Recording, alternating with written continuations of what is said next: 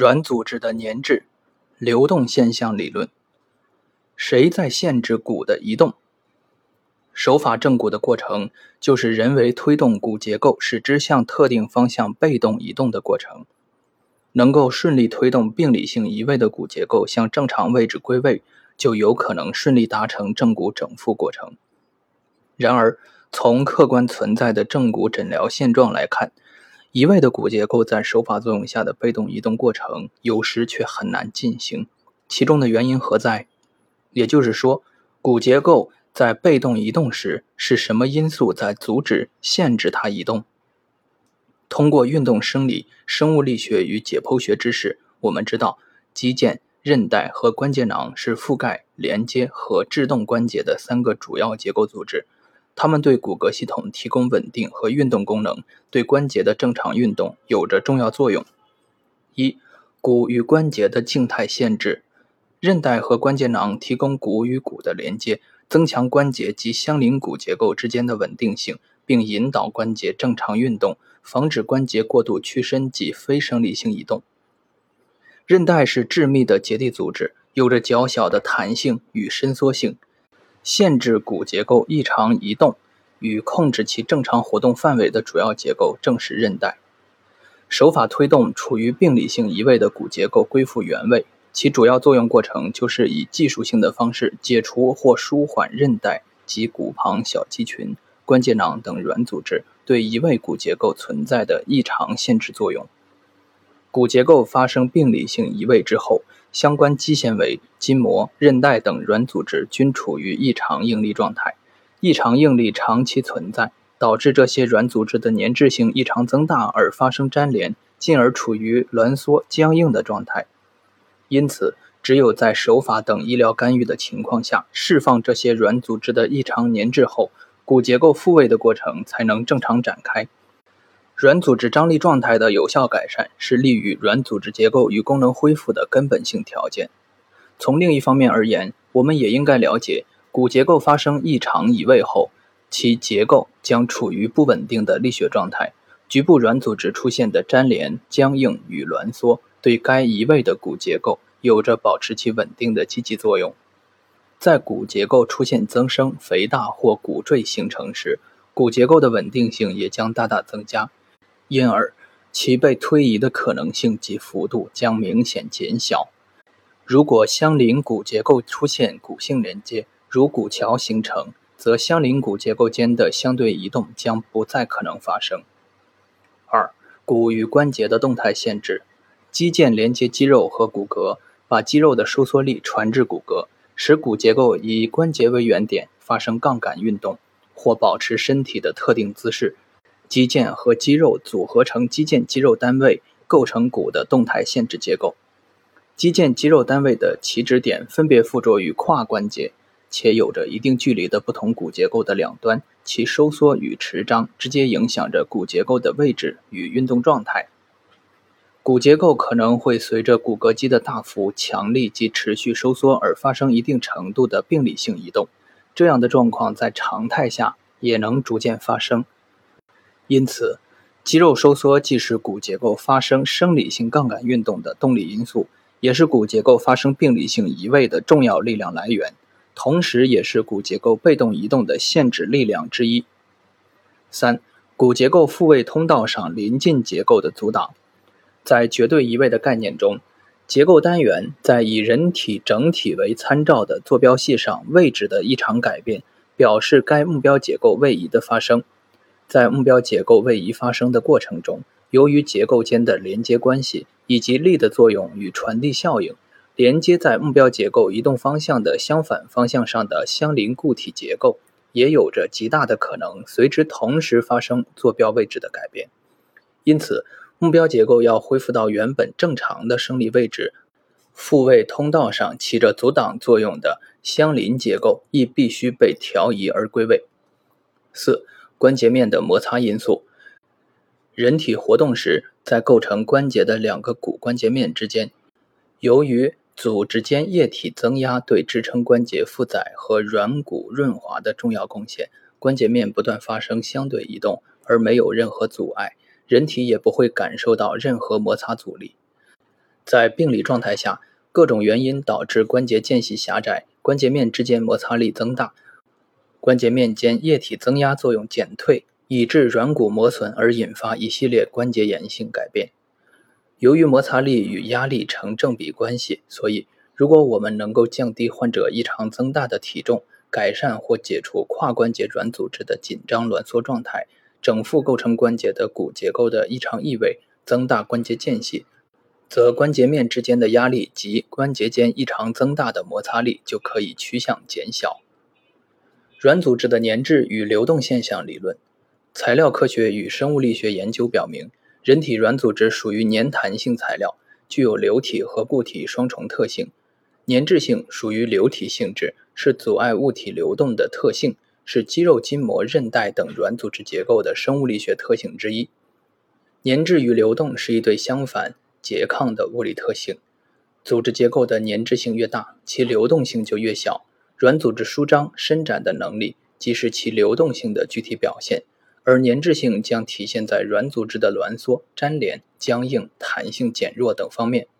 当软组织受到异常增大的应力刺激时，由于神经及免疫等反应的结果，会显著增加软组织受损伤局部与整体的粘滞度，进而导致胶原纤维挛缩、粘结，再加上局部分泌物及代谢产物的粘滞作用，软组织粘滞性便显著增大，流动程度减小。而当以一个轻柔且慢速的力作用于软组织上时，由于其流变速度小，因而流变阻力小，可以在弹性变化小的情况下实现较大的流变，以最大效率的使原本处于粘滞性异常增大的软组织纤维进行重新排列，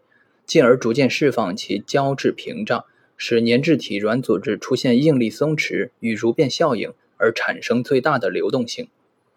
相反，如果以快速较大的力作用在软组织上，反而会使软组织的刚性迅速增加，组织变形与载荷呈现出线性关系。快速增大的载荷会突破组织所能承受的最大屈服限度，而使软组织结构被破坏。骨结构被移动的过程，就是限制骨结构移动的软组织的异常粘滞屏障被释放的过程。所以。骨结构要得到顺利的被动移动以回归原位，手法操作过程就必须很好的顺应软组织粘滞与流动现象理论。这正是东方柔性正骨之轻推慢移技术特色得以实现的生物力学原理。东方柔性正骨疗法在道家柔性理论指导下，以柔和、缓慢、均匀、渗透的力，恰恰契合了软组织粘滞与流动现象理论具体的细节要求。使得异常挛缩粘连的软组织的粘滞性能够有机会得到最快以及最大程度的释放。以骨论筋，毛太之正骨真言：正骨的本质是调筋。处于异常位置状态的骨结构被整复的实质，是解除骨移动的各项限制因素的过程。这些因素主要涉及粘滞性异常增大的韧带、肌肉、筋膜等相关软组织结构。相关软组织及其结构链的异常粘滞性得到释放的程度，决定了骨移动复位的彻底性和稳定性。所以，正骨的本质是理筋，这是柔性正骨重要的核心观念之一。筋骨相依，柔性正骨通过以骨代筋或以他骨代筋再正目标骨等方法，在骨的被动移动过程中来促使软组织异常粘滞性的释放。因而，在完成骨结构整复的同时，也恢复了相关软组织的结构与功能状态。毛太之正骨真言：谈骨论筋是正道，舍弃骨而专论筋者，核心缺失；只论骨而罔顾筋者，视野偏盲。软组织的弹性伸缩与骨结构的假性滑移。软组织在被牵拉的过程中，存在着弹性伸缩和粘滞、胶质屏障释放两个过程。如果伴随手下骨结构滑移的是软组织的弹性伸缩，那么在撤除手法作用力后，被推移的骨结构将很快恢复到调整前的位置状态，这是骨结构的假性滑移现象。而如果随着骨结构的被推移，相关软组织被伸张，并逐渐释放其异常的粘滞性，则此骨结构的复位将是稳定的。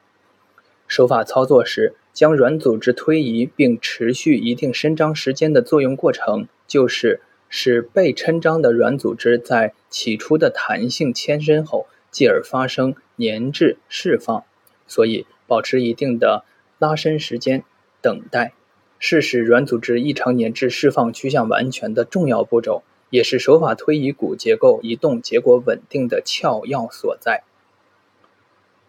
肌牵张反射理论。由神经支配的骨骼肌受外力牵拉而伸长时，会发生反射效应，引起受牵拉的同一肌肉收缩，这就是骨骼肌的牵张反射。肌肉等软组织内存在极小的本体感受器肌梭，肌梭是一种感受机械牵拉刺激或肌肉长度变化的特殊感受装置。肌梭有主要肌梭和次要肌梭两种。主要肌梭对肌肉长度改变的速度、动态反应和实际拉长量敏感；次要肌梭只对肌肉实际长度变化、静态反应敏感。当肌肉受到外力牵拉时，肌梭内的感受装置受到牵张刺激而发放传入神经冲动，该神经冲动传至相应脊髓节段，引起支配同一肌肉的运动神经元的活动，再引起传出神经的兴奋，导致肌肉收缩。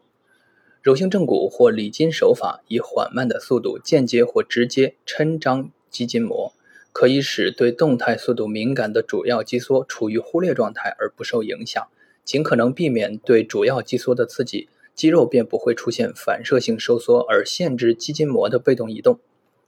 如果在操作过程中避免使软组织纤维被过度拉长，则次要肌梭受刺激而反射的过程将不会发生。所以，随着骨结构的被移动，需要间断性的多次重复进行手法的推动操作，并在推骨移动时，先将外表的皮肉推挤向相反的方向，然后再拿定并推移目标骨结构，这样就可以提供一个相对没有软组织异常牵拉力的骨结构移动空间，自然也就不会引起牵拉反射的发生。肌牵张反射理论告诉我们。正骨手法在推动骨结构移动的过程中，如果骨结构是向着回复原位的方向移动，则此过程中处于异常牵拉状态的软组织会逐渐恢复其被强行拉长的状态，而使其长度减小；而因粘滞而缩短的肌肉则会释放粘滞而逐渐恢复原有长度，故两方面都不会引起牵张反射。